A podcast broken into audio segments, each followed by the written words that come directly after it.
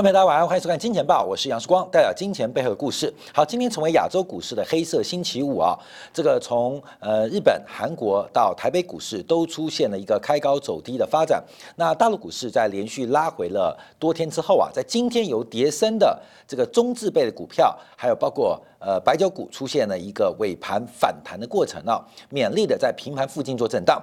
那台北股市已经连续啊第二次出现了天量这个四千多亿的天量。而这两次的天量都是长黑的 K 线，所以目前我们还是要关注啊，就是川普的逃命坡周期的终点，川普逃命坡的终点。那川普要逃命啊，当然了，这个支持川普政府的外围的政治组织也要逃命。台北股市要不要逃命？那也要做观察。那蔡英文要不要逃命？蔡英文相关的这个金主圈要不要逃命？那？也是同样做观察，在下礼拜二，这个拜登要正式就职之后，即将变天。那这个变天会改变很多的利益链条啊，所以为什么会有逃命坡？所以我们之前有提到，从刘太英啊，在一九九八年讲利多与长虹这个万点之说啊，当这个政治变化的时候，会让很多的利益链条断掉啊，断掉。呃，这个呃割舍，所以才会有逃命坡的发展。所以，我们当然先关注到这个美国目前呢，对于整个市场积极做多、疯狂的态度。这个主力要逃命，当然散户要积极做多啊。所以，从整个市场的偏移度做观察，那就是泡沫的顶端，还是要特别来提醒大家做关注。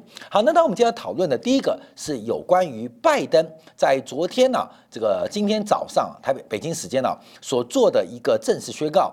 那总规模是一点九兆美金的一个这个刺激方案。那拜登的新政啊，希望能够跟罗斯福一样，能够创造美国再次的奇迹。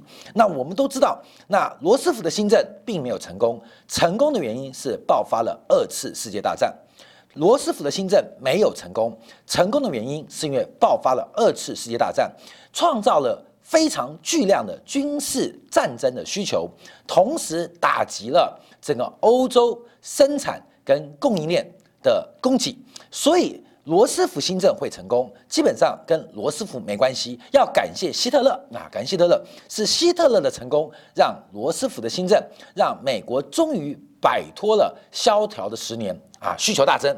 然后整个欧洲的所有制造业、服务业全部打掉，因为战争的关系，所以让供需啊重新回到平衡。所以今天我们就要关注啊这个罗斯福的新政。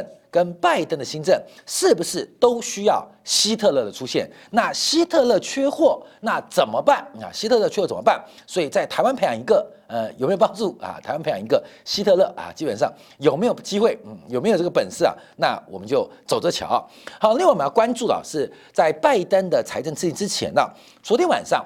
美联储的大头啊，这个鲍威尔出来讲话了。我们连续做了这个几集啊，有关于美国里监事、美联储的里监事，在今年开春以来啊，开红盘以来，针对整个缩表跟利率政策有三百六十度的转折。哎，你说三百六十度又回到原点？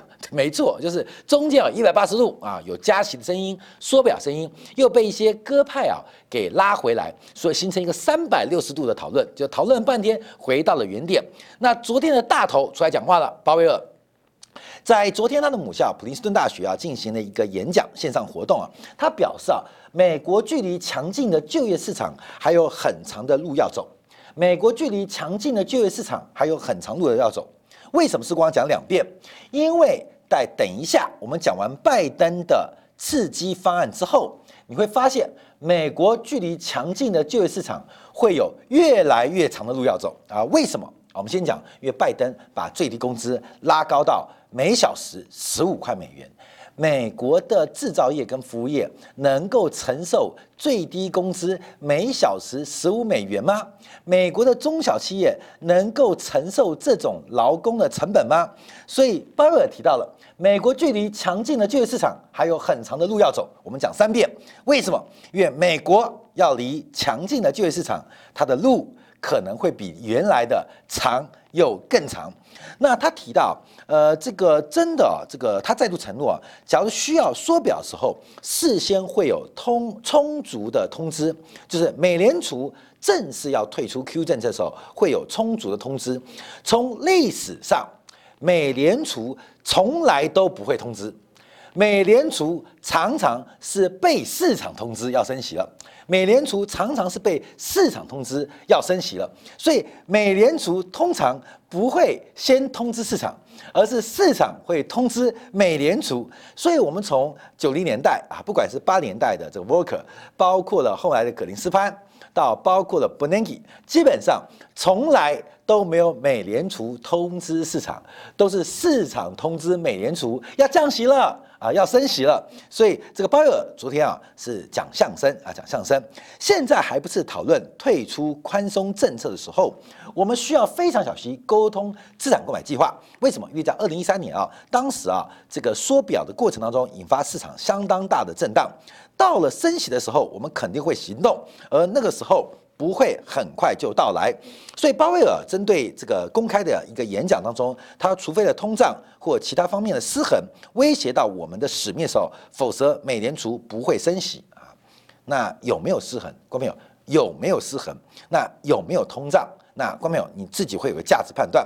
那他更提到了财政政策的重要性，他认为经济衰退的期间，财政之刺激啊。远远不够，后续的财政措施才是关键。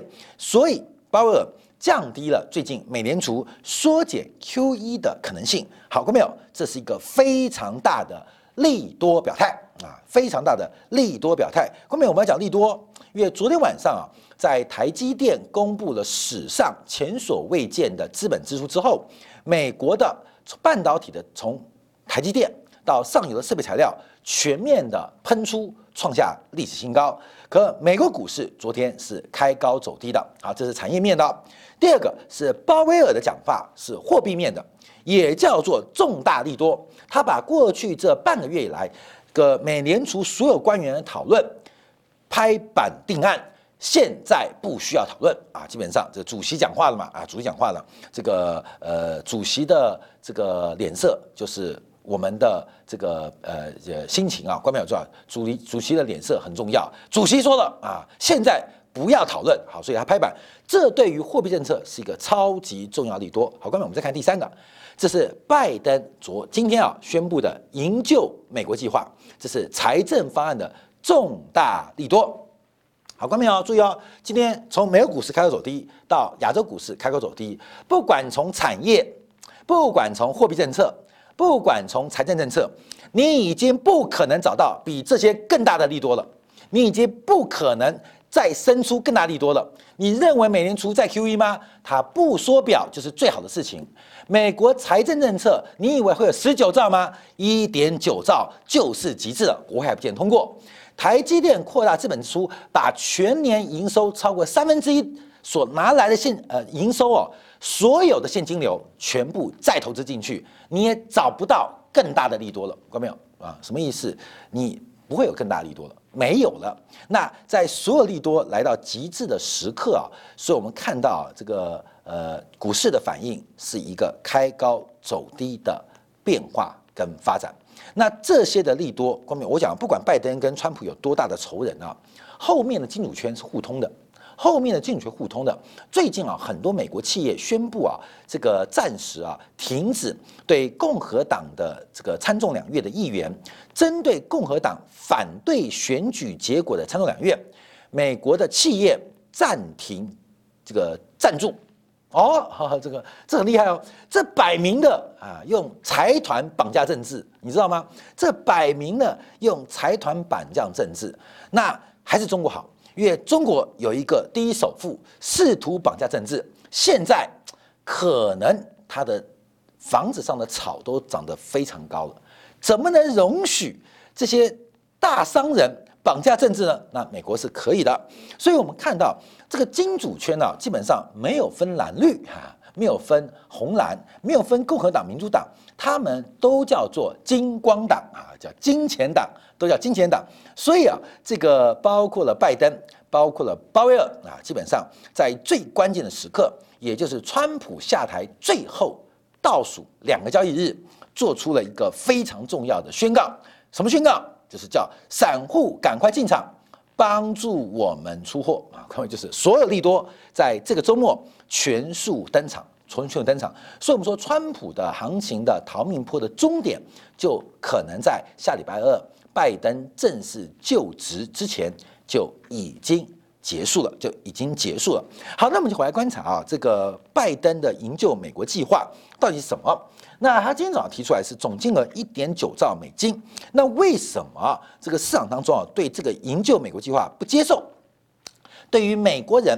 发放两千块美金的一个补贴啊，再发放，因为美国人现在上了瘾啊，每天点等政府撒钱，等政府发钱。这个美国政府现在比共产党还共产党，不管你是男女老少，不管你皮肤是黄的、黑的、白的，通通领两千。就拜登很坏，你知道吗？他只发一千四，他说我是要发两千，可之前我发过六百块了，所以啊，美国政府已经发过六百块了，所以我再发一千四就是两千块。啊，就两千块，你知道这什么感觉吗？就是家里小朋友，你这是考试第一名，我就给你两千块的奖金零用钱。好，考了第一名哦，我只给你五百块。为什么？因为上礼拜我给你零用钱，你给一千五了，所以我再给你五百，就两千块了，嘿嘿，对吧？哎，嘿嘿个头，小朋友非常非常的难过，觉得被拜登骗了。所以本来说发说好发了两千块美金啊，的确是两千块美金，总共。把你加到两千块美金，这个差距是很大，你知道吗？这个差距是很大很大的。本来说，哎，有时候这个夫妻啊，这个床地之乐，说再来一次啊，再来一次，结果什么再一次？没有再一次，就抠抠摸摸，就当做再来一次。那会很失望，你知道吗？夫妻感情会失和，你知道吗？再来一次，好不好？好，那就抠一抠，摸一摸，就叫再来一次。哎，这什么叫做再来一次？所以这一方面啊，让美国市场跟美国民众啊相当失望啊，少了六百块美金，很不爽。啊，这个政府发钱怎么这样算的呢？怎么只发一千四啊？原来是加了一千四之后凑到了两千块美金。好，但这个刺激计划也不止发钱，包括对于每周的这个失业金的补贴增加到四百块美元，每周四百块美元，延长到九月。所以美国政府啊，这基本上花钱是完全不手软的，疯狂的发钱啊。那这两个方案啊，基本上为什么退让？因为关没有？为什么退让？并不是拜登要骗选民哦，因为这个预算方案将是拜登就任之后第一个在美国国会准备表决的法案。那拜登的团队他们说明了，他们不需要用简单写投票方法就直接过半投票，而希望能够得到在野党的支持。所以在这个法案。进入参众两院表决之前，他先先自宫了，先自宫了。所以并不是拜登要骗选民，而是拜登想创造一个政治融景，就是美国团结了，不仅这是民主党政策，连共和党的人都支持，所以把原来再发两千块的变成总共发两千块，主要是希望能够得到共和党议员的支持。所以拜登的计算。更多是在他的呃名誉身上，在他逛上，就是你看我第一次送交参众两院的这个法案，就得到国会大部分人支持。我是一个整合美国人的领袖。那到底有没有实质意义不重要，重点是拜登很有面子。拜登很有面子，因为拜登想要这个面子，所以牺牲了美国老百姓的理智，每个人少发。六百块啊，每个人少发六百块。所以后面我们要知道这个背后的这个计划为什么？主要是因为政治关系，因为拜登非常希望第一刚上任的第一件法案就能在美国参众两院鼓掌通过，你懂吗？因为拜登心里想的，川普心里想的都非常羡慕北京的习大大，什么样的表决都能鼓掌通过，所以拜登努力祈求鼓掌通过，所以。自己啊腰斩自宫自宫好，关美，这是第一个观察啊。好，这边要提到第三点了，准备把美国联邦的呃就联邦的最低工资从七点二五美元调高到十五美元。我们在呃前几天节目提到，工资是有僵固性的，工资可以涨不会跌，可是劳动市场的需求不足的时候，工资又不能跌，会发生什么事情？会发生失业啊，是。价不能跌，会直接发生失业，所以工资有僵固性，而且工资通常只会涨不会跌。那该跌的时候是透过失业跟就业缺口的方式来产生，所以也就是联邦最低工资从七点二五调高到了十五块美金之后，啊，各位来啊，来来来来，这个调高之后，那鲍威尔说的美国距离强劲的就业市场这条路就叫地狱之路，永远达不到。美国的工资每小时哦拉到十五块美元，美国会有什么样的竞争力？顶级的不看这个低薪啊，不看最低工资，可是底层的制造业，你看昨天这个台积电啊说去亚利桑那州投产了啊，做计划，规模多少？两万片，两万片，什么叫做两万片？后面台积电在台湾的竹科、中科、南科啊，这个呃这个 mega foundry 啊，基本上啊，这个超级的这个工厂，这个月产能都是十万片以上，这才达到呃台积电所做出来的一个学习曲线跟规模优势。到亚利桑那州投资两万片啊，刘德一基本上就看美国穷，丢两个铜板给他。的概念哦，就台积电，好了好了好了，你不要制裁我啊，不要制裁我，你不要找我麻烦，我丢两个头版施舍给美国。为什么最低工资大幅拉高？台积电的员工不是每一个都是台政青交的高材生，很多中低阶的劳力密集的工人，他们的薪水其实并不高。领的是奖金，可是美国把最低工资从七点二五拉高了超过一倍，变成了十五块美金。哇，那美国的制造业的优势，美国人有变聪明一倍吗？想当然没有。美国人有努力一倍吗？想当然没有。可美国人领的薪水，最低工资的保证调高了一倍哦，调高了一倍哦。好，另外包括三千五百亿对州政府的刺激方案，一千三百亿美元用于这个中小学的学校开放，还有三百五十亿美元做在高等教育。那另外给有需要大学生提供额外一千七百块的资助。那还有包括一千六百亿的资金用于国家疫苗接种，还有三百亿啊，这个呃用于啊这个低息贷款啊来援助中小企业，还有两百五十亿用于托儿服务提供者，还有。扩大带薪假，美国人爽到歪了！扩大放假啊，过因为新冠疫情，扩大带薪假，薪水政府用税收方式补贴，所以大家放假调高薪水加领钱。美国是不是全球最伟大国家？当然是，你知道吗？因为他连马克思，假如现在世上，他都觉得拜登，你把我的信仰。做的太完美了。假如毛泽东复活，他都汗啊，我看汗颜道愧对呃中国老百姓。原来无产阶级的革命在美国发生了，带薪假大幅扩大啊，带下最低工资调高，然后还另外再发钱，这个就是美国的营救美国计划。那我们之间的金马金马基啊，很久不见，因为我们恭喜金马基。啊，出口了啊，出口了。那我们的这个金针菇啊，金针菇也恭喜它，它也出口了啊。台湾现在呃供给旺盛啊，因为台湾的美女不管是才华、气质、谈吐、学经历都非常优秀，所以我们两位这个金钱豹的重教的资产，都已经被出口了啊，不是出口，不是。嫁到海外了，嫁到海外，所以金马鸡也可以领到钱了。你看，金马鸡领到钱了，那金针菇快要领到钱了。所以，呃，假如有很多没有结婚的女性，假如你够漂亮，你够优秀，但可能呃缺乏一点桃花，欢迎来金钱豹上班，因为金钱豹不仅帮你嫁得远，而且帮你。嫁得好啊，这是我们金钱豹的这个很奇怪的这个呃文化啊文化，所以这个我看到这个之后，嗯，第一个嗯马基啊，基本上你可以领钱了，越宽松非常宽松哦，非常宽松，马基啊领到钱了，那金针菇能不能领到钱，我们就不知道，越刚刚刚刚出口啊，刚刚出口，应该现在呃包装完了，正在路上，正在路上哦，越嫉妒羡慕，你知道吗？嫉妒羡慕，他们都把自己出口掉了，把我们出口掉了，像世光是出口上海被退回，你知道吗？那我们是呃这个品质不佳被退回，他们是出口，但希望不要被退回，哎，不要被退回，嫉妒啊嫉妒。好，这是营救美国计划。好，下面我们就看一下这个会发生什么事情啊？因为从整个美国的公共债务做观察啊，这边有几条线让大家了解到，因为啊，美国目前的估计啊是大概是这条橘色线。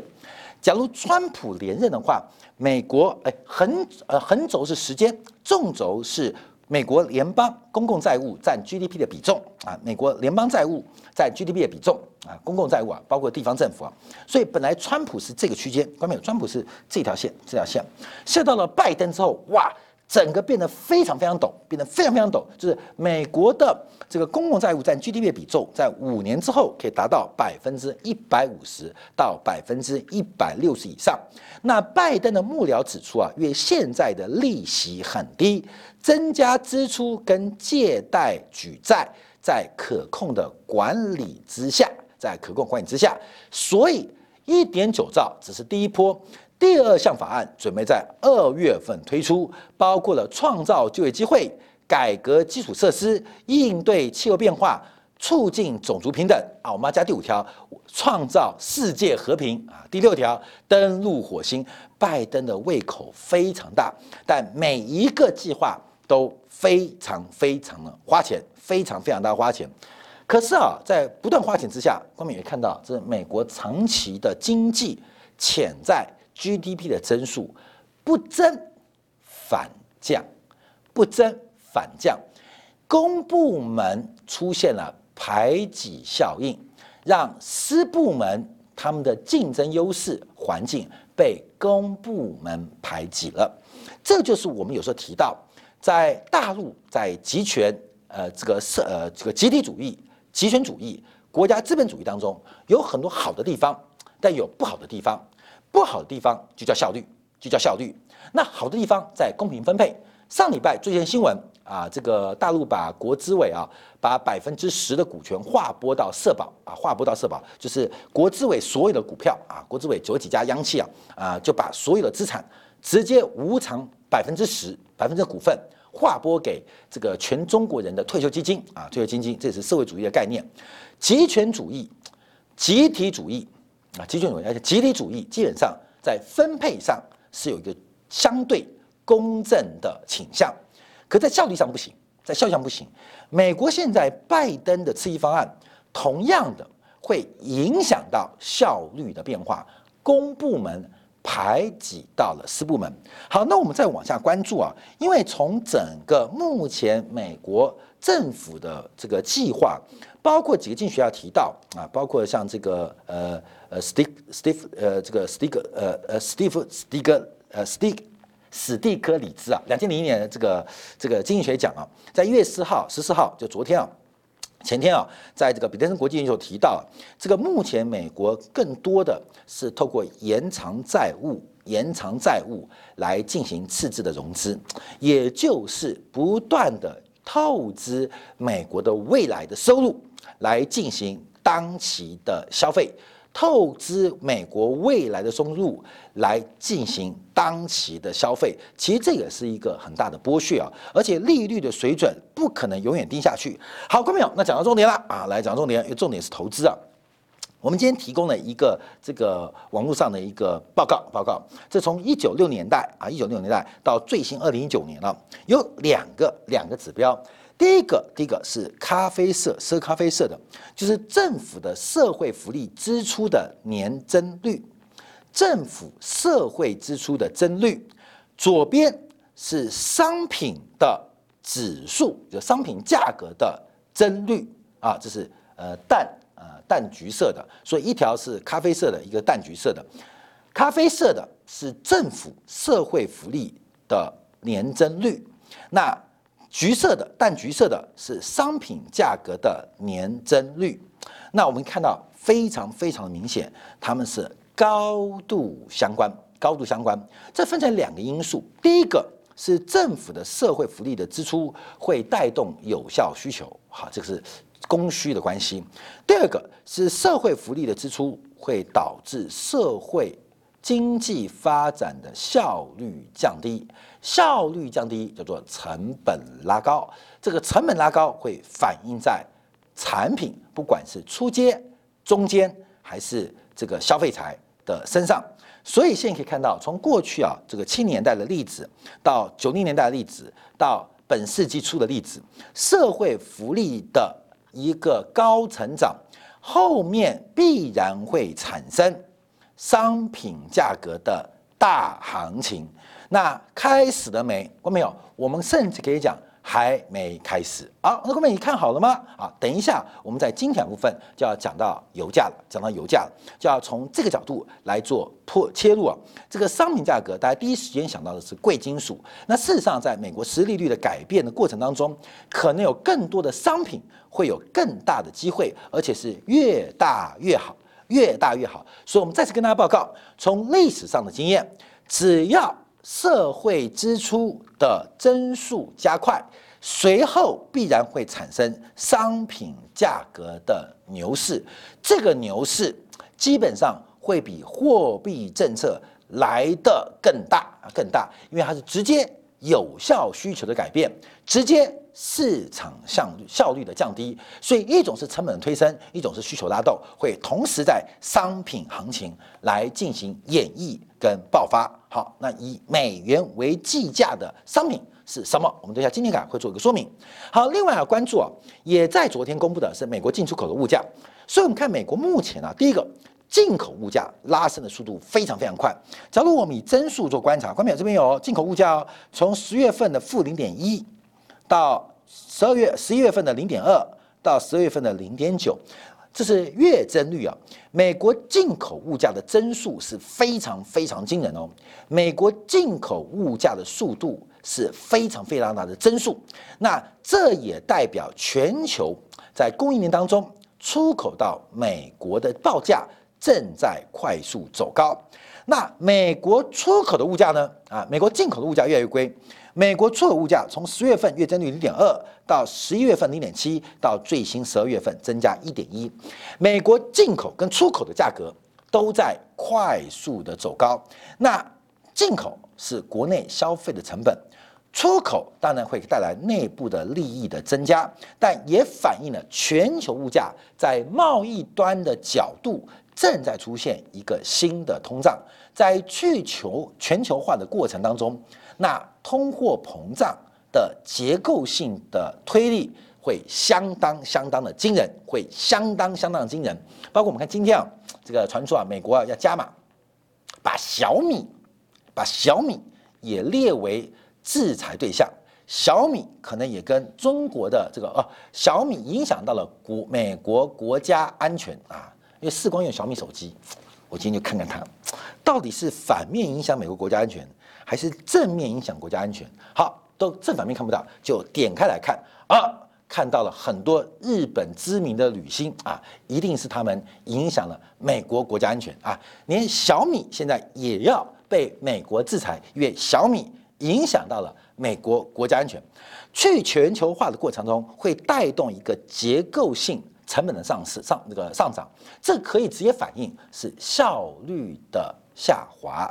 成本就会推高，所以，我们从美国的呃进出口的报价也看到，美国的物价上涨，美元因素也好，非美元因素也好，都在同步在做推升跟走高。好，那这边讲完之后，我们要观察到另外一个发展了，就是美国那拜登怎么办？拜登作为大政府，不是只会花钱，真正大有为的政府是怎么收钱？怎么收钱？前阵子啊，我看到一个很棒的这个网红啊，他在分享中国的历史周期的变化。中国朝代的更替并不是很会花，而是收不上税的朝代就会完蛋啊。以明朝为例，以清朝末年为例，在在中央的角色没办法。针对江南的士绅集团跟商人集团来进行征税跟收税，就是明朝终结的主要原因，也是清朝终结原因。所以很多人百思不解，为什么崇祯皇帝南京有整个明朝的第二套政府等着他？为什么崇祯打死不愿意去南京？看没有？这个是历史之谜，永远没法解释。或许崇祯。在打从节骨眼就不愿意去南京，为什么？因为崇祯执政那么多年，会走到这一天，其实跟南京、跟南京背后代表的江南士绅集团跟上一阶级直接有关，所以他觉得南京的人、南京这些商人或读书人或官，基本上就害我大明王朝垮掉的直接原因。好，各位，清朝也是哦。为什么？因为江南人很会读书。这个江南人啊，就是江浙一带哦，呃，最聪明的人啊，就是透过科举当官；第二聪明的人在家做生意。所以中国啊，传统的这个乡里之间呢，我们看到，其实最有钱人不代表最大声，而是可能曾经呃秀才啊、举人啊，甚至到进士做官的，基本上他们退休下来，成为整个乡里最重要的仲裁者。这是中国特殊的地区习惯。所以，哎，我想到马云了。马云的户籍，假如是河南或山东，就顶多帮你当做这个梁山伯看待啊，这很懂吗？就梁山伯看待，谁叫你是浙江出身呢？他踩到历史周期的红线，你知道吗？从明朝亡国史，从清朝亡国史，我告诉你啊，虽然不是浙江人搞革命啊，也可以说浙江搞革命，可基本上。都跟江浙一带的士绅跟商人有关啊，你懂吗？所以收不上税就是明清亡国的原因。那蒋介石来自于江浙，所以一个那么烂的国民党政权可以撑那么久，就是因为他什么都不会，他会搞货币贬值。公债超发跟收税啊，这就是蒋介石集团厉害的地方。好，那我们回来讲拜登，这个所谓的左派政府不是只会花钱，很重要的是要很会收税。所以在二零二二年，呃，拜登预高预计要提高美国的企业税。